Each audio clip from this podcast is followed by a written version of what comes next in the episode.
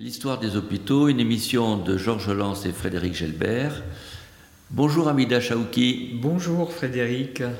Donc, euh, dans cette euh, Europe occidentale, avec un système de santé dont on ne peut pas dire qu'il soit très performant, arrive un séisme vers les années 1300 et quelques.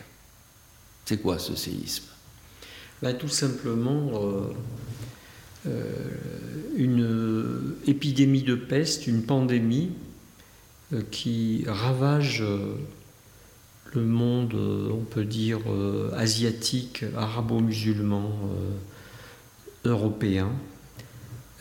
pour situer, Londres comptait 7 millions d'habitants et à l'issue de la Grande Peste, 1348-1352, 2 millions de survivants pour les chroniqueurs. Donc on était bien au-delà de 50% euh, de mortalité. Dans certaines cités, on a dépassé les 75% de mortalité. Guy de Chauviac, par exemple, rapporte euh, qu'il ne restait de survivants que 25% de la population bah, de la région euh, Montpellier-Avignon où il euh, résidait. Ainsi, ça a été un, énorme séisme. Alors comment ce séisme est survenu? Euh, Mirko Grmek, qui est un immense historien de la médecine, qui est malheureusement décédé il y a quelques années, énonce le concept de pathocénose. Et par rapport au Covid, on peut à certains égards faire un rapprochement. Pathocéno, c'est-à-dire c'est les conditions environnementales qui, se modifient, les relations entre les animaux et, l'humain, euh, des troubles climatiques, euh, éventuellement des guerres, et ainsi survient euh, un nouveau germe, une nouvelle bactérie, et qui emporte en quelque sorte, qui a une pathogénie nouvelle, qui peut être effroyable comme la peste, qui heureusement est, moins pathogène pour ce qui concerne le Covid. Et survient, on a, commencé à parler de pathocénose, ce concept, avec l'émergence du, du, sida, du virus du sida. C'est un virus qui est sorti de la forêt, comme il peut euh, sortir d'un environnement euh, qui a été modifié. Mais on parle déjà de peste dans l'Antiquité. Alors est-ce que c'est vraiment une, un nouvel agent pathogène qui arrive en 1300 et quelques? C'est le même bacille parce que les études, les études euh, génétiques ont démontré que la peste euh, justinienne, donc au VIe siècle, était aussi due au bacille de Yersin. Donc ce n'est pas tout à fait un, nouveau agent pathogène. mais euh, durant six siècles, il n'y avait plus de, peste, et ce qui fait que les populations étaient vierges de toute immunité, très probablement. Ensuite, dans la transmission, on pense que c'est une transmission entre le rat, la puce et l'homme. Et donc dans cette transmission, il est probable qu'il y ait eu une modification des comportements de la, donc cette, cette épisodie a été modifiée aussi par les, conditions de vie euh, des, parasites. Mais vous disiez que c'était venu de, depuis la Chine, le monde arabe jusqu'à l'Europe occidentale. Donc euh, on a déjà un bacille qui suit les, en gros la route de la soie. Euh, tout à fait. En fait, la, peste apparaît en Chine en 1331 et elle progresse relativement euh, modestement. Les chroniqueurs disent qu'elle progresse de 1 à 2 km euh, par an, donc modestement. Juste une question, est-ce qu'elle a fait autant de dégâts en Chine que chez nous? Oui, oui, oui, oui. Absolument. Mais néanmoins, elle progresse. Euh, euh, on, la retrouve dans la zone des Kirghizes en 1337. Mais il se passe que en 1346-47, les Mongols de la Horde d'Or assiègent la ville de Kaffa en Crimée qui est tenu par les Génois. Et durant cette, ce siège, ben, en fait, eux-mêmes, les Mongols, sont touchés par la peste.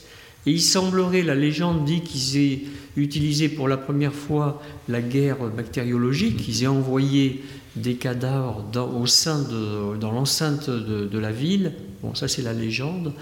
Toujours est-il que les Génois, eux, euh, malades, donc gagnent euh, l'Europe occidentale et Venise via les bateaux. Donc, et donc, ce sont bien des routes commerciales. On a absolument suivi les routes commerciales et donc la, la, peste frappe l'Europe, l'Europe occidentale en, en 1348. Donc on a des grandes paniques. Alors au niveau de la pathocénose, on a une modification dans les décades qui précèdent de la climatologie avec euh, la, réapparition de disette et de famine. Donc les corps, une forme de dénutrition, de malnutrition. Un peu des conditions comme la, grippe espagnole après la, après la, la, Première Guerre, mondiale, où on avait des, populations qui étaient déjà très affaiblies. Donc là, ce sont des problèmes, Et je rappellerai en problèmes d'alimentation. Je rappellerai euh, la productivité. Pour un grain semé, on a trois grains euh, récoltés. Et il faut attendre la Révolution française avec des révolutions agraires pour passer de un grain semé à 7 à 8 récoltés. Donc vous voyez la précarité, le déséquilibre très fragile. Il suffit d'une sécheresse. Une sécheresse, euh, trop d'humidité, trop de pluie, un gel. Et on, donc on, a cette modification climatique. On a aussi le début des guerres de 100 ans. Début de la guerre de 100 ans, avec des organisations dans les campagnes, donc les récoltes elles-mêmes sont, sont, beaucoup plus Ce qui aggrave des familles. Qui aggrave le pillage, euh, et donc ça peut... On est, on est dans cette problématique de, de pathocénose. Et donc la peste se répand, et donc le dogme de sitôt, longue tarder en latin, vite, loin et longtemps, fuir vite, loin et longtemps. Et en même temps, ce dogme fait que ben, la, peste se, propage parce que les habitants fuient les villes et vont diffuser la, maladie dans les, campagnes. On n'a pas encore la notion de confinement et de, quarantaine qui, qui, apparaît, qui apparaît un petit peu plus tard en 1377 parce que la peste reste endémique. Des années et donc, Raguse, Dubrovnik actuel, va euh, provoquer une première quarantaine qui en fait est une trentaine. donc pendant 30 jours, les voyageurs sont confinés avant d'être libérés s'ils ne sont pas malades. Et puis on voit apparaître la quarantaine vraiment à partir de 1423 à Venise. Et cette quarantaine, elle tire peut-être un petit peu sa source dans le fait que euh, le déluge a duré 40 jours, que euh, la traversée du désert, Jésus, c'est 40 jours. J'ai noté aussi, par exemple, après un accouchement, ce qu'on appelle les relevailles euh, qui durent 40 jours. c'est symbolique. C'est symbolique. Est-ce que ça veut dire qu'ils ont compris qu'il y avait une contamination? Alors, une contagion. Une contagion à savoir euh, le contact humain, le contact aérien, la respiration probablement, et euh, le mot contagion vient de contact et non pas de transmission de bactéries, puisqu'on n'a pas encore cette, notion De, contamination par les bactéries, mais par contre de contact. Et donc ce qu'ils appellent la contagio, c'est effectivement le contact. Et donc ils essayent de fuir le, néanmoins le... Alors comment est-ce qu'ils expliquaient cette maladie ah ben, ils, ont repris finalement euh, le mauvais air par l'air, l'air qui était euh, qui était vicié.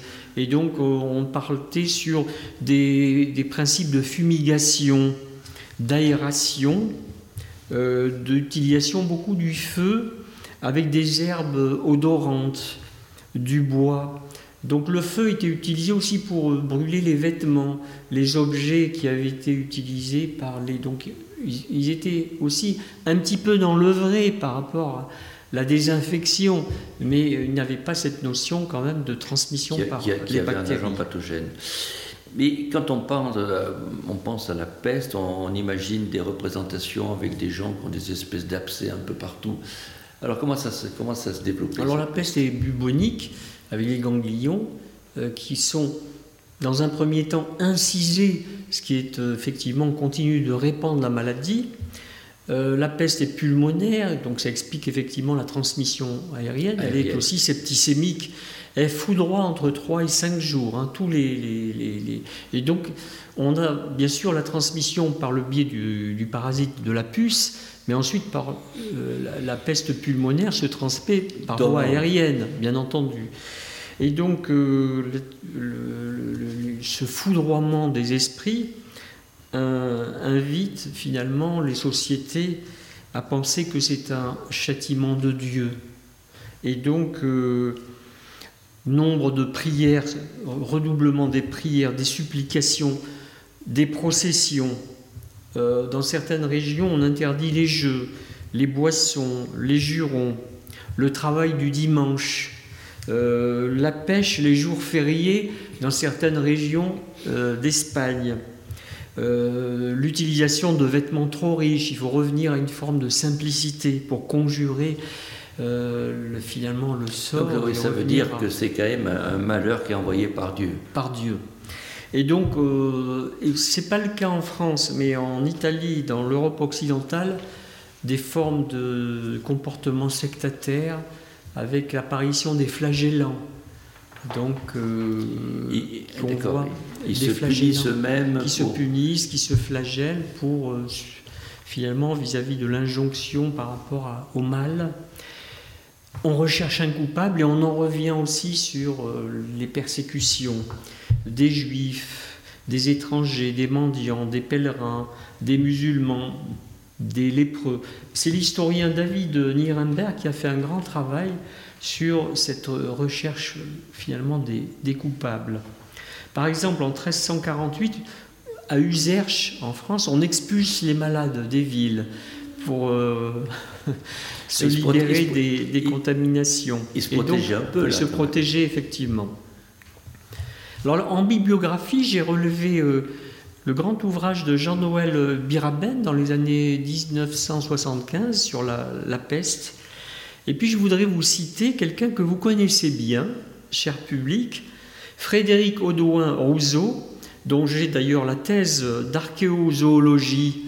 Elle a travaillé sur, euh, par, exemple sur les rats, la contamination euh, puce-rat et, homme. Et Frédéric euh, Oudouin Rousseau est plus connu sous le nom de Fred Vargas, qui est euh, auteur de, immense auteur de, autrice de romans policiers, avec le commissaire Adams, Adamsberg.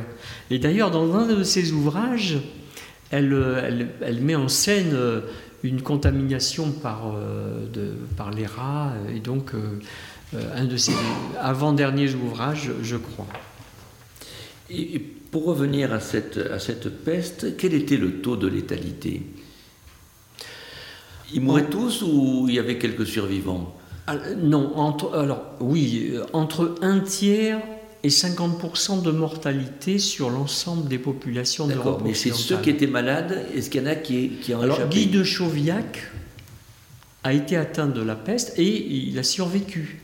Il connaît d'autant mieux la peste qu'il a survécu. Alors Guy Chauviac était médecin, grande école euh, de médecine de Montpellier, mais aussi médecin du pape euh, Clément VI. Vous savez qu'à une période, à un moment de l'histoire, euh, la papauté avait comme siège Avignon. Et donc il était médecin du pape Clément VI. Avignon qui a dû être rapidement touché, puisque les ports, Marseille a été touché, Tout à fait. Et, ça a dû remonter. Donc c'était une grande zone endémique. Est-ce que la, mortalité était pareille dans les villes et les campagnes? Est-ce que l'immense promiscuité qu'il y avait dans ces villes, avec des conditions hygiéniques catastrophiques, ont joué un rôle? Oui, euh, les villes ont été beaucoup plus touchées, les grandes agglomérations Par exemple, les montagnes, le piémont pyrénéen et vallée pyrénéenne ont été moins touchées par la peste. C'est à peu près certain. Alors, euh, je, peux vous citer des travaux sur les sensiers, c'est-à-dire le, le, relevé, le relevé des, foyers, qui permet d'avoir une, appréciation indirecte de la démographie dans les Pyrénées au XIVe siècle, après la Grande Peste. Eh ben, les Hautes-Pyrénées restaient un espace peut-être le, plus peuplé de la région Occitanie après la Grande Peste, parce qu'effectivement, une grande partie des populations avaient échappé à la maladie. Et alors donc, après une catastrophe pareille, des villes où il reste 20% de la population, dans l'ensemble de l'Europe, je crois que c'est autour de 30% de la population qui disparaissent. Donc il y a des conséquences démographiques, économiques, sociale Est-ce que ça a eu des répercussions sur, euh, sur le fonctionnement de la société?